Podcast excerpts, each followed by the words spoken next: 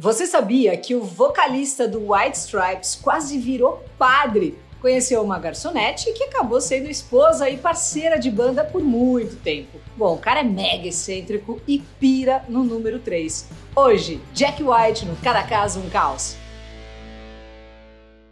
Olá, eu sou a Luca, sou locutora, também estou no estágio em psicologia e aqui a gente né, une música e psicologia toda semana, tudo feito com Rafa Bolo da Pombo Produções e hoje com a participação do psicólogo junguiano super gente boa, Alexandre Vatti.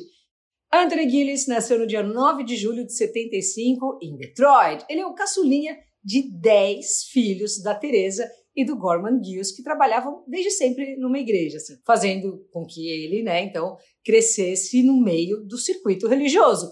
Quando era criança, era um devoto coroinha e chegou a encontrar o Papa João Paulo II, quando tinha ali seus 12 aninhos. Ele estava no caminho para virar padre mesmo e chegou, inclusive, a ser aceito num seminário, mas acabou desistindo porque descobriu que não ia poder levar o amplificador novinho que ele tinha acabado de comprar. O amor pela música começou cedinho, né? Aos seis anos ele descobriu uma bateria que estava encostada, assim, uma bateria velha, jogada no sótão, e aprendeu a tocar sozinho. E foi indo nessas aí, né? Todos os instrumentos que os irmãos largavam, ele ia lá, pegava e apavorava. Cresceu pirando em música clássica, mas logo se apaixonou profundamente pelo blues, além também de curtir muitos clássicos como Doors, Pink Floyd, Zeppelin, enfim. Apesar disso, a carreira que ele pensava em seguir era outra. Aos 15 anos, começou um curso pique jovem aprendiz, assim, e por três anos estofou sofás e cadeiras. Chegou até a abrir seu próprio negócio depois disso e até que mandava bem, viu? Mas ninguém levava ele muito a sério por causa da sua excentricidade. Para você ter uma noção, ele mandava as cobranças para os clientes todas escritas em lápis de cor. E foi nesse rolê aí que ele foi apresentado ao punk rock por um amigo do trabalho e com ele montou a primeira banda, a The Upholders, né, que quer dizer os estofadores. Pouco depois ele descolou a primeira gig profissional tocando bateria para o Goober and the Peace, enquanto trabalhava também num sons próprios aí no porão da casa dele mesmo, fazendo a correria. No meio dessa história toda aí, ele colou num restaurante, tomou aquele cafezinho, né? E aí, olhou a garçonete, puf, sabe o coração do pica-pau ali? Cupido flechou forte e pouco depois, em 96, ele estava casadão com ela, a Meg White. E não foi ela que pegou o sobrenome dele não, né? Foi ao contrário. A partir daí veio a alcunha que todos nós conhecemos, né? Jack White, e a conexão veio forte também na música. Uma vez ela estava ajudando ele a montar o estúdio para uma gravação e, de brincadeira, sentou na batera ali, tipo, começou a fazer um som daquele jeito, né? O braço direito no prato, sem ser aquele clássico cruzadinho. E o Jack achou o jeito dela tocar super legal e entrou na brisa ali, começou a improvisar em cima e tal. Daí nascia uma das maiores bandas de rock alternativo de todos os tempos, né? O White Stripes. De começo, o Jack achou que eles iam ser como qualquer outra banda de garagem, fazer uns showzinhos aqui e ali e boa. Mas não foi o caso mesmo, né?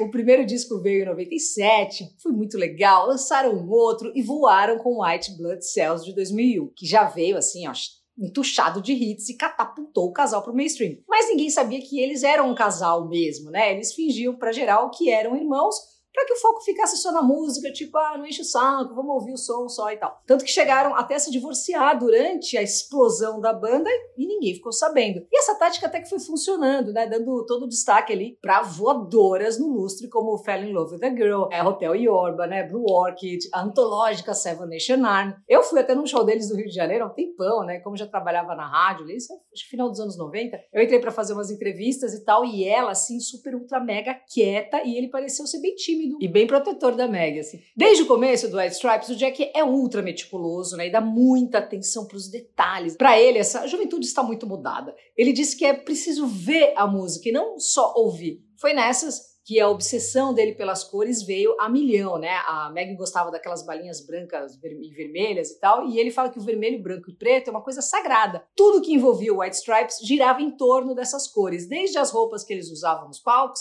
até as capas dos discos, passando também pelos clipes. E o Jack fala que essa é a combinação de cores mais poderosas de todos os tempos. Depois do fim do White Stripes, ele engrenou né, com uma carreira solo e trocou o vermelho pelo azul. Até o cabelo, né? Foi no embalo dessa história aí. E essa adoração com as cores vem lá da adolescência. Lembra da empresa de estofados que ele teve? Pois é, tudo nela era amarelo, branco e preto, desde o cartão de visitas até a van que ele usava para as entregas. Ele sempre escolhia três cores, nem mais nem menos. Desde moleque ele tem esse agarramento aí com o número 3, que para ele é perfeito. É uma simetria, ele fala, é poesia, é divino. Pro Jack White, tudo acaba se resumindo ao número 3, a Santa Trindade, os três acordes do blues, a trinca voz, batera e guitarra, e não para por aí. A gravadora dele chama Third Man Records, durante a turnê do disco Get Behind Me Satan, de 2005, só atendia pelo nome de Three Creed, assina como John A. White III,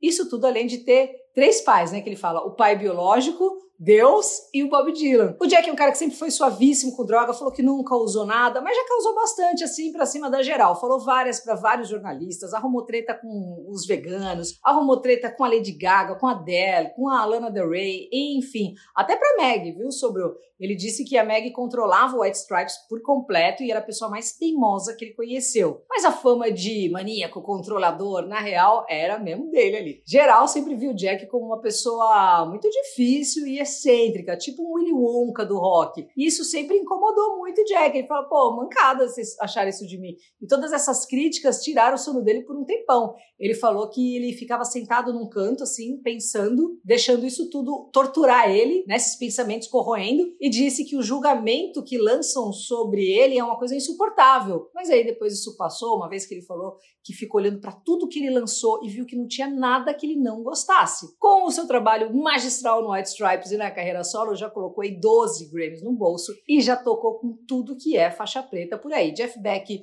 Jerry Lewis, os caras dos Stones, é, o Bob Dylan, né, que ele chama de terceiro pai, trampou com a Alicia Keys na trilha do 007, fez um pota documentário com o Jimmy Page do LED, que também tá por aqui, e o The Edge do YouTube, né, que chama I Might Get Loud. Também ataca de ator, sabia? Chegou até a interpretar o Elvis aí no musical A Vida é Dura. Isso fora, né, o sensacional Rock on Tours, o The Dead Weather, que ele toca bateria, inclusive. E aí também tem outra coisa que ele sempre fala que adora fazer, que é criar, né? Então que isso continue aí rendendo ótimos frutos desse que é um dos maiores guitarristas e compositores do rock moderno, vamos dizer assim. Vida longa, então, ao Jack White. Bora ver o Alexandre Vatti, nosso psicólogo junguiano, falando sobre simbolismos. Fala aí, Ale! Salve Luca e a galera aqui do Cada Caso um Caos. Hoje eu vou falar um pouquinho sobre o Jack White. Esquisitaço, não é verdade? O Jack White ele tem uma questão muito forte com o número 3. E aí a gente tem que olhar primeiro a partir da psicologia, para a gente entender que quando nós temos algum tipo de obsessão, nós podemos sim estar falando do que? De uma patologia, em que eu tenho um pensamento obsessivo em algo e que aquilo pode nos remeter de fato a uma questão emocional muito grave. Com o Jack White, não é uma patologia, inclusive ele fala numa entrevista que não se trata de nenhuma né, obsessão ou de uma compulsão pelo número 3, ele pode tolerar ficar sem o 3, mas tudo que ele faz ele traz a base do 3. E aí a gente vai lançar a mão, então, da teoria junguiana para isso. Por quê? Porque Jung vai olhar para os símbolos e o que, que representa o 3. Quando a gente vai né, para os construtores das catedrais, aqueles artesãos de fato que trabalhavam nas corporações de ofício que depois vão se tornar os maçons que nós conhecemos da maçonaria, o número 3 ele vai dar a base para a gente para todas as construções. Porque quando a gente tem o 3, a gente consegue ter o triângulo equilátero. E isso vai ser base para depois né, os construtores de fato fazerem ali as edificações. Nós temos também a tria-prima, que vem lá da alquimia, que são três elementos considerados puros na época, que era o sal, o mercúrio e o enxofre. Depois souberam né, que o sal não era um elemento puro, mas acreditava-se que a tria-prima, que eu tenho inclusive aqui ó, no braço, ele falava o seguinte, que aquele número perfeito, a partir dos elementos alquímicos perfeitos, ia se chegar à obra-prima ou a opus magna. E o que, que significa isso em termos psicológicos? Das nossas bases O próprio Jack White fala: eu penso sempre no número 3 porque isso me dá chão, isso me dá o grounding, né? O, o aterramento que ele precisa, que é necessário. E aí o que ele vai fazer? Ele vai flertar um pouco com essa coisa da maçonaria do número 3, que de novo, 3 é um princípio básico criador para a maçonaria. O delta ou Deus ou grande arquiteto do universo para os maçons está ligado ao número 3, que é o número da perfeição. E aí o que acontece? Tudo pode ser edificado a partir desta base, como eu falei. E o Jack White vai levar o pensamento dele a esse 3, para que todas as coisas que ele faça, elas sejam edificadas numa base muito forte. Então não fiquem preocupados, porque no caso do, do Jack White não é nenhuma obsessão de fato, ele só vai trazer o simbolismo. E para o Jung, uma vida simbólica é realmente a vida que vale a pena ser vivida. Porque quando eu olho além do que é concreto e entendo que essas coisas estão de fato atuando aqui, eu trago isso como um dispositivo de saúde. Então não estou falando só apenas de uma crença, né? não é numerologia nós estamos falando de algo que é simbólico.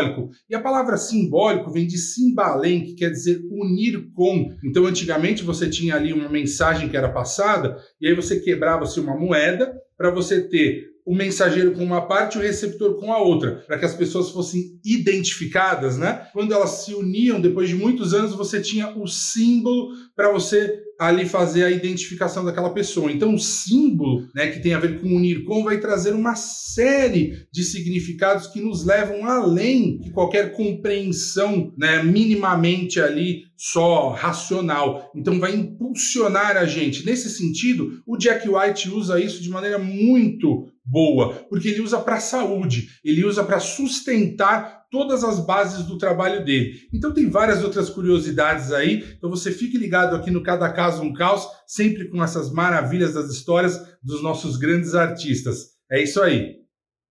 Valeu, Alexandre, querido, você é demais. Segue ele lá, Alexandre Vatti. E valeu, Aniel189, André Fernandes, a costura da Deia, Fábio Rocha, Elaine Barbosa, querida, Fabi Alencar, Alencar ATO.pediátrica no Instagram, a terapeuta ocupacional, o José Inácio Horta, você que assiste, que curte, que compartilha, que comenta, isso é o que mais ajuda, viu? Semana que vem estamos de volta. Me segue no Insta, Luca89FM. Valeu!